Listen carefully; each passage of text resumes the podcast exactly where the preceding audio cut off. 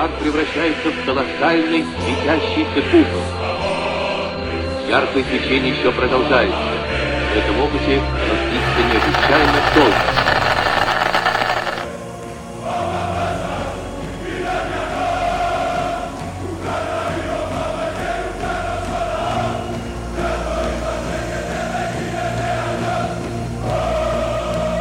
Bonjour, bonjour et bienvenue pour ce euh, onzième et dernier épisode de euh, la saga Football Ski, des présentations de nos sélections nationales qui participeront à l'Euro 2020 euh, qui, vient de démarrer d'ailleurs. Et bah, pour terminer en, beauté, on va parler d'une sélection qui intéresse particulièrement les Français puisqu'on va parler de la Hongrie avec, Basile. Bonjour Basile. Bonjour Quentin, bonjour à tous. Enchanté. Ravi d'être euh, d'être sur ce podcast pour, euh, pour parler de l'équipe nationale hongroise et de, du foot dans ce pays euh, que j'ai pu apprécier toute l'année. Bah non, c'est moi qui, te, qui, qui, suis, qui suis très heureux de t'avoir puisque tu es, tu es un vrai spécialiste. C'est ce qu'on ce qu'on recherche finalement. Donc, alors avant peut-être avant de commencer, je vais te demander d'où vient finalement cet attrait pour le pour le football hongrois? Alors, euh, cet attrait, il vient déjà d'un attrait pour la Hongrie euh, avant, avant même le foot. Euh, c'est un pays dans lequel j'ai pu habiter, j'ai eu la chance d'habiter quand j'étais jeune. Et j'en garde un très bon souvenir et j'ai toujours suivi de près ou ou d'un peu plus loin le foot hongrois et notamment les performances de la sélection nationale. à l'Euro 2016, j'ai suivi avec passion leurs résultats. Et j'ai la chance cette année de faire un échange à Budapest, un échange universitaire, et donc euh, j'ai pu euh, approfondir cette passion en allant au stade, en, euh, en rencontrant des joueurs, en, parlant à des journalistes anglophones et, locaux, voilà, du foot hongrois, et, je suis ravi de le partager avec vous tous. Alors la Hongrie qui a une, grosse tradition footballistique, on va dire, on ne présente plus évidemment la, la très grande Hongrie des années 50. Et c'est là aussi la deuxième fois que, la Hongrie euh, se, qualifie, pour l'euro, en tout cas de façon consécutive, ce qui est quand même une, très bonne nouvelle pour, euh, pour le pays. Et donc euh, voilà, justement, ça montre aussi que le football hongrois progresse à travers, à travers la sélection nationale. Oui, alors le, la Hongrie a, a, quand même une petite histoire avec l'euro, puisque bah, donc les premiers euros sont arrivés au début des années 60. Euh, une époque où la, où la Hongrie avait encore une belle équipe nationale. C'était plus la génération, euh, la génération qui a fait une finale de Coupe du Monde, mais euh, l'équipe a quand même gagné les JO en 64 et 68. pendant la Coupe du Monde 66, ils font aussi une très belle performance en battant le Brésil 3-1. ils comptaient dans, dans leur rang Florian Albert qui a été Ballon d'Or en 67 donc un super joueur et, c'était quand même une belle équipe hongroise dans les années 60. Donc ils ont pu participer à l'Euro, mais euh, clairement pas avec le même succès euh, qu'à la Coupe du Monde.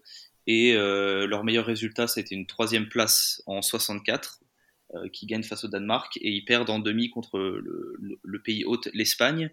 Et sinon, donc les quatre premières éditions de l'Euro, ils ont participé, et trois fois, ils se font sortir par l'URSS.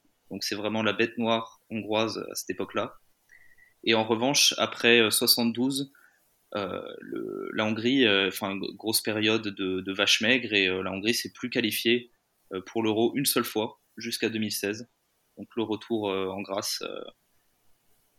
voilà, donc ça c'est pour la petite histoire de la Hongrie avec l'euro qui, qui, a jamais été vraiment, qui a jamais atteint un stade très glorieux. Euh, mais, parce euh, que aussi, euh, bah, justement, il n'y avait pas cette, cette, grande cette grande équipe de Hongrie quand il y avait des, des championnats d'Europe. Oui, tout à fait. Il n'y a, a, pas eu la grande équipe de Hongrie des années 50. Il n'y a pas eu la, non plus. je pense que s'il y avait eu l'Euro dans les années 30, la, Hongrie aurait eu ses chances aussi parce qu'ils étaient vraiment, ils dominaient aussi le foot mondial à l'époque. Ils étaient dans le top 3 mondial en tout cas. Mais l'équipe des années 60, elle est encore très belle. Hein. C'est la, la, la, troisième meilleure génération, on va dire, que la Hongrie ait jamais, ait jamais connue c'était quand même beaucoup plus fort que relativement par rapport aux autres que, que les, la Hongrie l'est aujourd'hui, par exemple. Ils avaient des vraies chances d'aller en demi ou en finale d'un tournoi. Mais, euh, mais voilà, c'est assez rapidement, tout ça s'est écroulé. Et, euh, donc là, voilà, aujourd'hui, il y a, y, y a un espèce de mythe euh, en Hongrie de, l'équipe nationale qui revient au meilleur niveau, aussi qui est entretenu par la classe politique et par Orban, un peu le mythe du, de rendre sa fierté au peuple hongrois à travers le foot, et, comme quoi le foot ferait partie du patrimoine national hongrois aussi, et que pour qu'il y ait une grande Hongrie, il faut qu'il y ait une grande équipe nationale hongroise. Mhm. Et donc voilà, il y a, des, des, investissements énormes qui ont été faits dans ce sens-là. Et bah, pour moi, c'est un peu une illusion quand même par rapport à la place qu'a le football euh, hongrois aujourd'hui euh, à l'échelle européenne. Euh, au niveau du foot de club, il y, a une équipe qui se qualifie en Ligue des Champions tous les 15 ans. donc voilà, c'est un peu, pour moi, c'est un peu démesuré. Mais on voit que l'équipe nationale est revenue au premier plan, ou en tout cas recommence à se qualifier pour les compétitions internationales. Et puis surtout, il y, a des, très beaux talents qui arrivent. Et je pense que c'est ça qui excite le plus les Hongrois, c'est de voir qu'un joueur comme Soboslai en équipe nationale, euh, et, euh, en, fait, euh, avoir l'impression qu'une nouvelle génération dorée peut arriver. Parce qu'il n'y a pas que Soboslai non plus, on, en parlera. il y a d'autres très bons jeunes joueurs. Et voilà, donc c'est.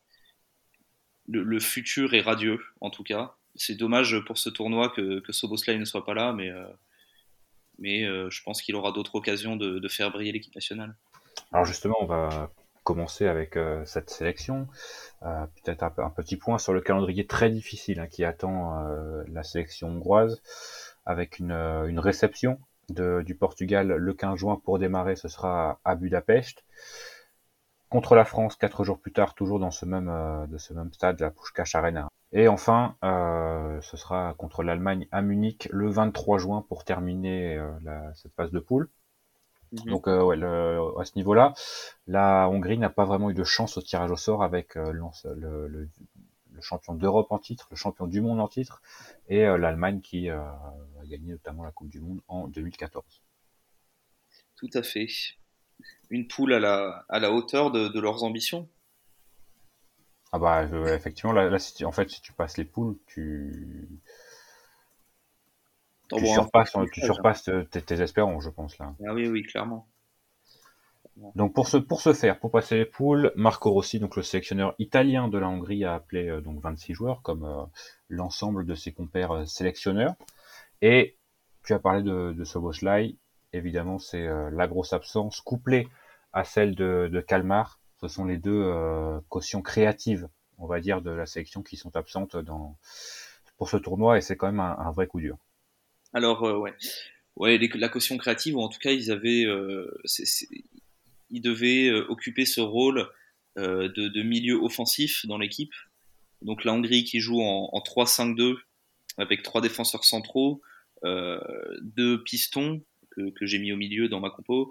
Euh, et ensuite, trois milieux, donc avec deux, euh, deux milieux euh, relayeurs, on va dire, avec Nadie, Adam Nadi qui joue à Bristol et Laszlo Kleinheisler. et donc ensuite un milieu un peu plus avancé qui devait être Soboslai et qui, qui, donc Soboslai qui est blessé depuis en fait euh, la depuis octobre de la saison dernière, il, jouait blessé avec Salzbourg euh, et euh, Salzbourg l'a vendu à Leipzig sans le dire. Il est arrivé à Leipzig, il a passé les tests, ils ont découvert qu'il avait une, blessure grave, qui jouait en fait sous anti-inflammatoire depuis deux mois et donc il s'en est toujours pas remis six mois plus tard. Il est toujours pas revenu et Jolt Kalmar qui devait le remplacer, qui joue en, Slovaquie à Dunaj Kastreda, qui est un club euh, de la mine, qui est le club de la minorité hongroise de Slovaquie, euh, et qui a fait des très bons matchs euh, pour remplacer Soboslai de, depuis depuis sa blessure. lui s'est blessé il y a juste avant l'Euro. Et donc voilà, ouais. C'est le Kalmar en fait, c'est un joueur qui, qui, devait, qui était titulaire aussi quand Sloboslai était là, mais il jouait à un autre poste. Il jouait plutôt au poste de Klein Hessler. Et voilà, c'est vraiment un joueur, euh, un joueur très bon euh, euh, qui, avait toute sa place dans le 11. Et donc, c'est deux, éléments manquants et une pièce manquante dans le, système de jeu hongrois. Ça, sûr. Lui aussi, d'ailleurs, Kalmar passé par Leipzig et qui a l'ADN aussi un peu, un peu Red Bull comme, comme Chevauchelai. C'est ça. Alors quand même le, gros point fort, parce que voilà, on parle des absents, mais il y a quand même des, des, points forts et notamment un gros euh, du côté de la Hongrie, c'est quand même euh, un groupe de joueurs qui se connaît parfaitement, qui a quand même l'habitude de, de, jouer ensemble et qui a une, une forme actuelle qui est quand même assez impressionnante, avec une seule défaite dans, dans les 13 derniers matchs, hein, si c'est ça que tu m'as dit avant de démarrer. Ouais, exactement. Une, une défaite contre la Russie, euh, et, euh, et, encore, euh, c'était un match qui devait jamais perdre. un match, le match pour moi qui a révélé Soboslai, c'est c'était juste après celui contre la Turquie où il met un coup franc de, de 25 mètres. Euh, mais, ah, mais, le match d'après contre la Russie, il, sort une performance vraiment incroyable dans son ensemble. Euh, et la, la, la, Hongrie perd 3-2, mais en montrant des choses. Moi, c'était la première fois que je les voyais jouer à un, tel niveau et que je les regarde depuis maintenant 3-4 ans quand même. Euh, et j'ai vraiment l'impression d'avoir vu euh, une équipe capable de dominer, de faire très mal à son adversaire en pressant haut, en relançant, euh, en relançant avec une très belle qualité technique, en perdant très peu de ballons, et puis en mettant une, ils ont un cœur assez assez dingue.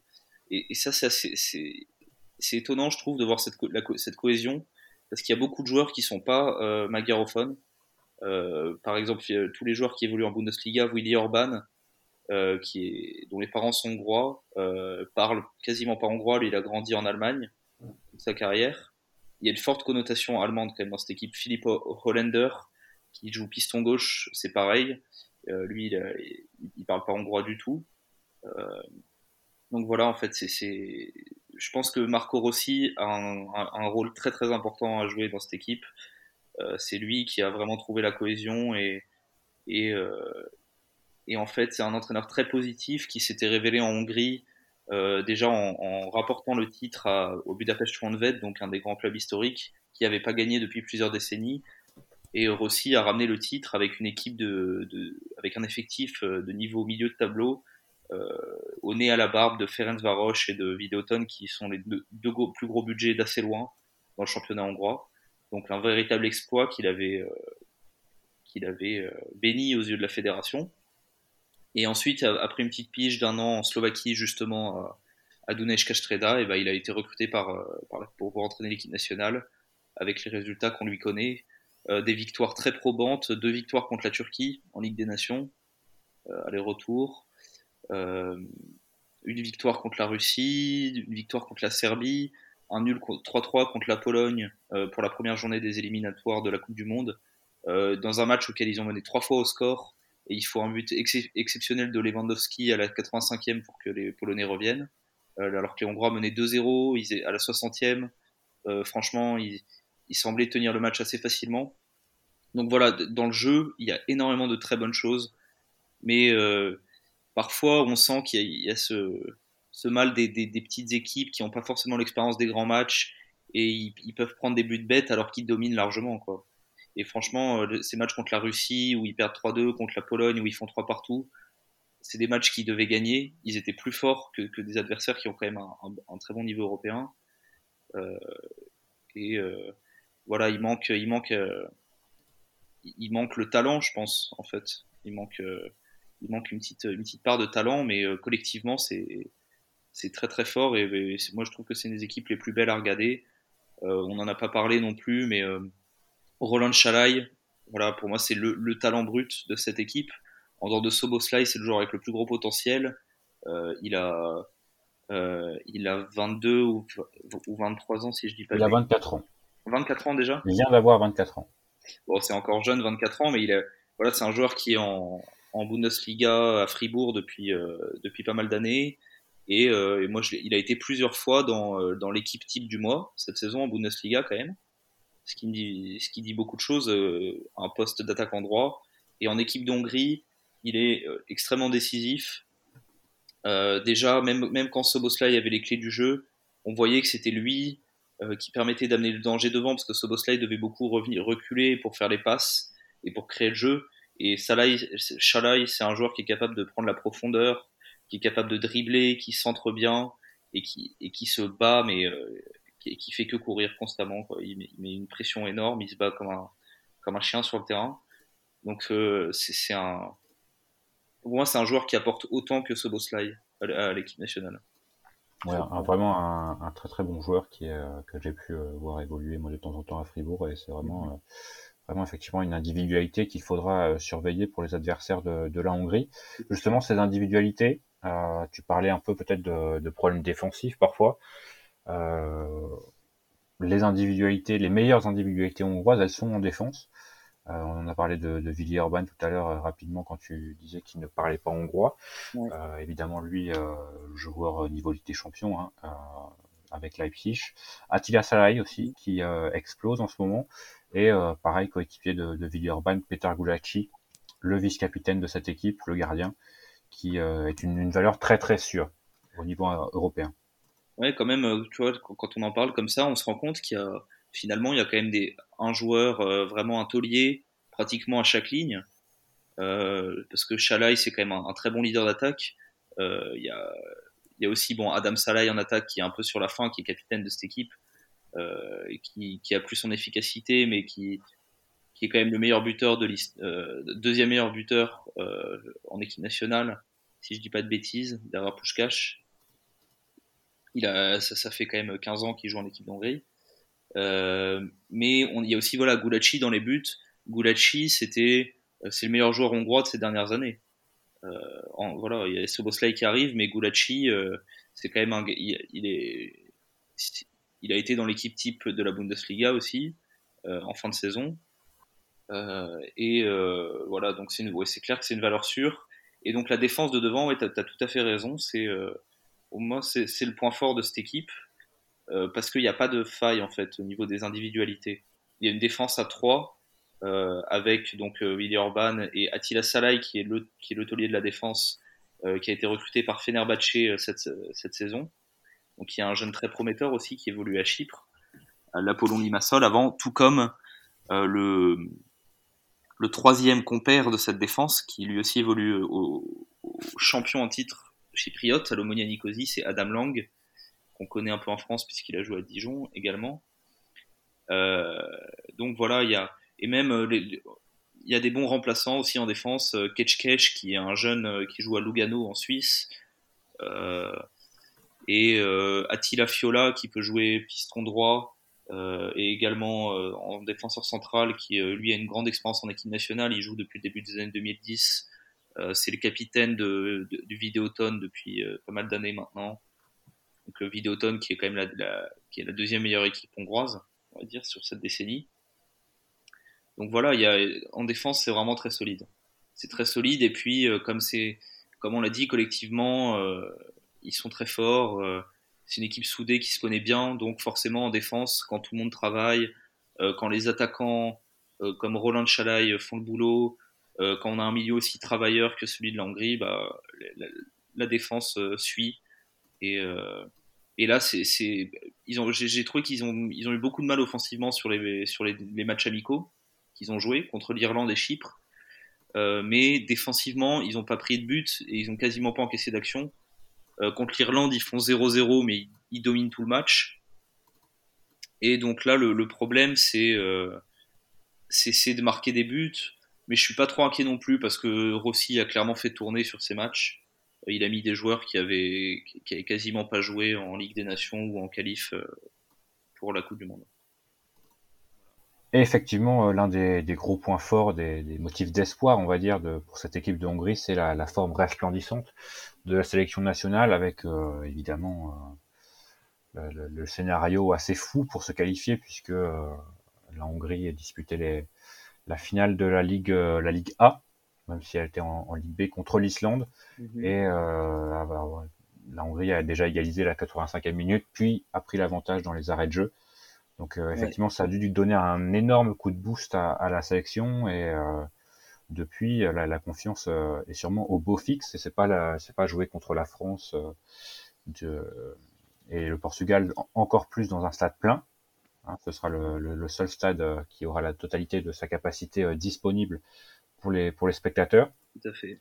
Qui va poser problème à, à la Hongrie et ce sera un adversaire tout de même très dangereux pour n'importe quelle équipe et on, se dit euh, assez facilement que ce sera trois points, euh, trois points garantis, on va dire, pour le Portugal, Allemagne et France, et que les, confrontations directes euh, mettront un peu de, clair entre ces trois équipes. Mais clairement, il faudra pas prendre la, la, Hongrie à la légère. Non, non, c'est c'est pas le cas. Euh, le, la Hongrie a une équipe bien meilleure, pour moi, bien plus solide qu'il y a 4 ans. ils avaient réussi à se qualifier pour les huitièmes, bon, dans un groupe beaucoup moins relevé, mais on sait que au niveau, le niveau international, les équipes sont quand même très proches, euh, enfin beaucoup plus en général qu'en club. Et une équipe qui est bien préparée, qui joue bien collectivement, euh, arrive souvent à, embêter les grosses équipes, euh, que ce soit en Coupe du Monde ou à l'Euro. même on peut voir des, équipes comme la Grèce ou comme le Costa Rica, tu vois, faire des beaux parcours.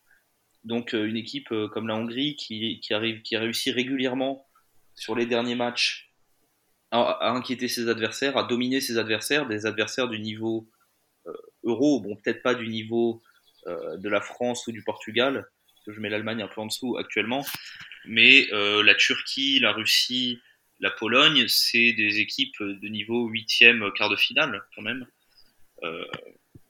en tout cas, c'est ce qu'ils ont montré sur les dernières compétitions. en ce qui concerne la, Turquie et la, la, Russie et la Pologne. Donc euh, ouais, c'est un, adversaire très solide et, en Hongrie, ils sont très, ils, sont très ambitieux. Euh, pour eux, ce serait vu comme un échec de ne pas se qualifier pour les huitièmes de finale.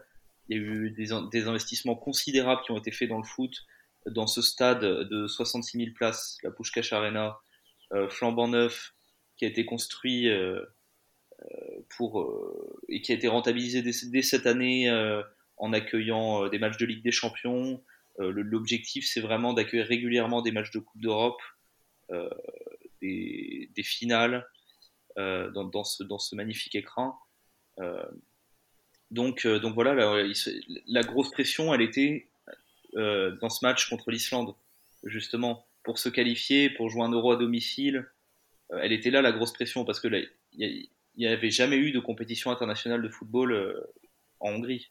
Jamais eu aucun match de compétition internationale joué en Hongrie, à Budapest. Donc c'était vraiment le. Pour euh, ce match contre l'Islande, c'était pour acter le retour au premier plan européen. En tout cas, c'est comme ça que c'était vu et perçu en Hongrie. Donc voilà, maintenant, en effet, l'essentiel de la prise de, la pression est, euh, n'est plus là, euh, au vu de la qualité des adversaires. Mais il, s'agirait de pas être ridicule quand même.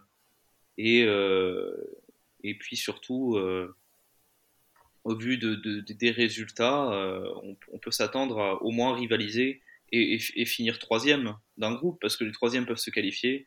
Et je pense que c'est un objectif qui, est réalisable quand même, finir troisième euh, avec euh, un match nul, une victoire, ça peut passer. Ça peut passer, et d'autant que tu as parlé de l'Allemagne qui était un peu en dessous, c'est aussi mon, mon, avis, et surtout que l'Allemagne, je pense, a un, style de jeu qui correspond parfaitement à celui de la Hongrie. Donc euh, il y, a, sûrement quelque chose à faire, et encore plus avec euh, bah, deux matchs à, domicile. Hein, on en a parlé, mais grosse ambiance qui attend euh, la France et le Portugal du côté de, la Pushkash Arena. Ouais, et puis on l'avait vu, ils étaient chauds, hein, les supporters hongrois à l'Euro 2016. Exactement, c'est ce exactement ce que j'allais dire. pour les avoir vus un peu de mes propres yeux, c'est assez, assez, spectaculaire. Et il y, y, a beaucoup d'histoires intéressantes. On n'a pas forcément le temps d'en parler dans ce podcast, dans, dans ce podcast.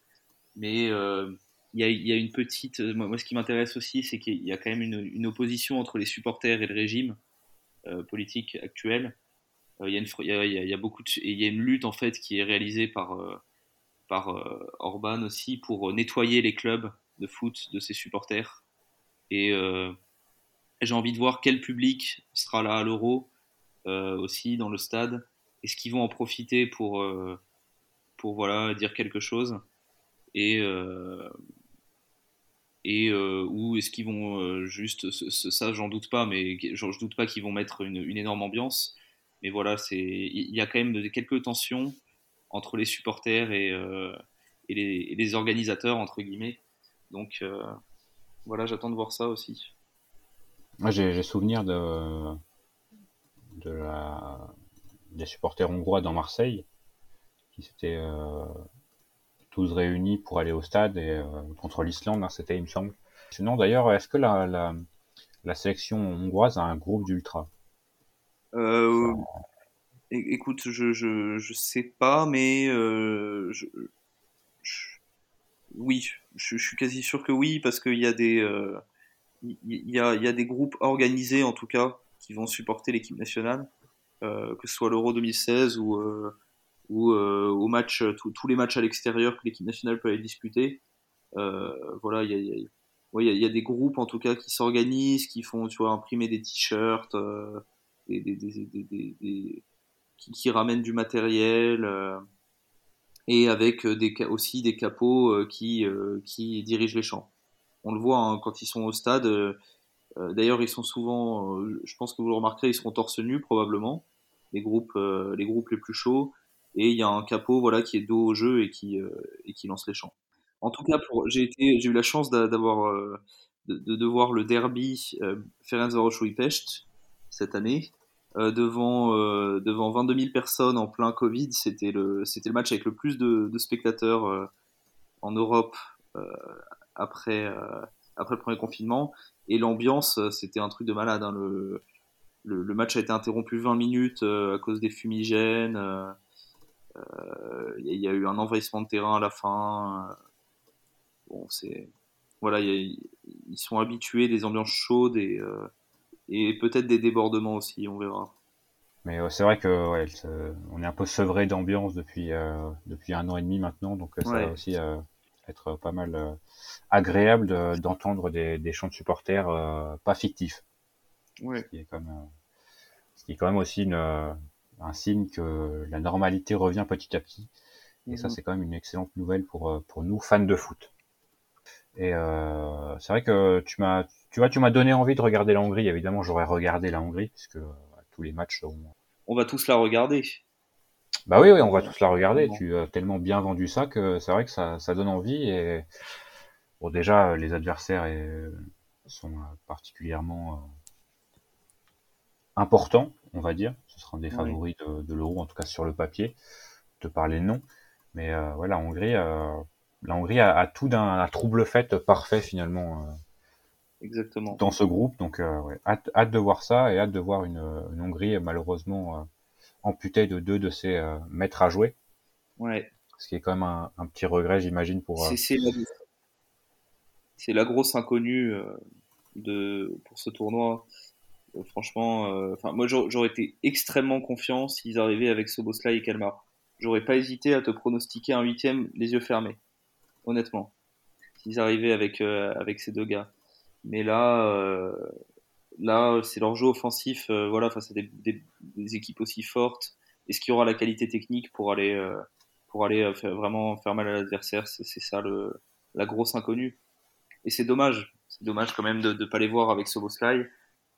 Parce que pour moi, ils pouvaient faire même plus que qu'aller en huitième, vu le niveau en tout cas qu'ils avaient montré ces derniers mois.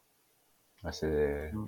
c'est un, un regret, mais comme tu l'as dit, je pense que, que il aura l'occasion de faire briller la, la sélection Magyar euh, davantage dans les prochaines années. C'est mm. vrai qu'on a, on a hâte de le voir, parce que ce qu'il a proposé avec Salzbourg et avec la, la sélection hongroise euh, nous, nous donne envie d'en voir plus. Ouais. Basile.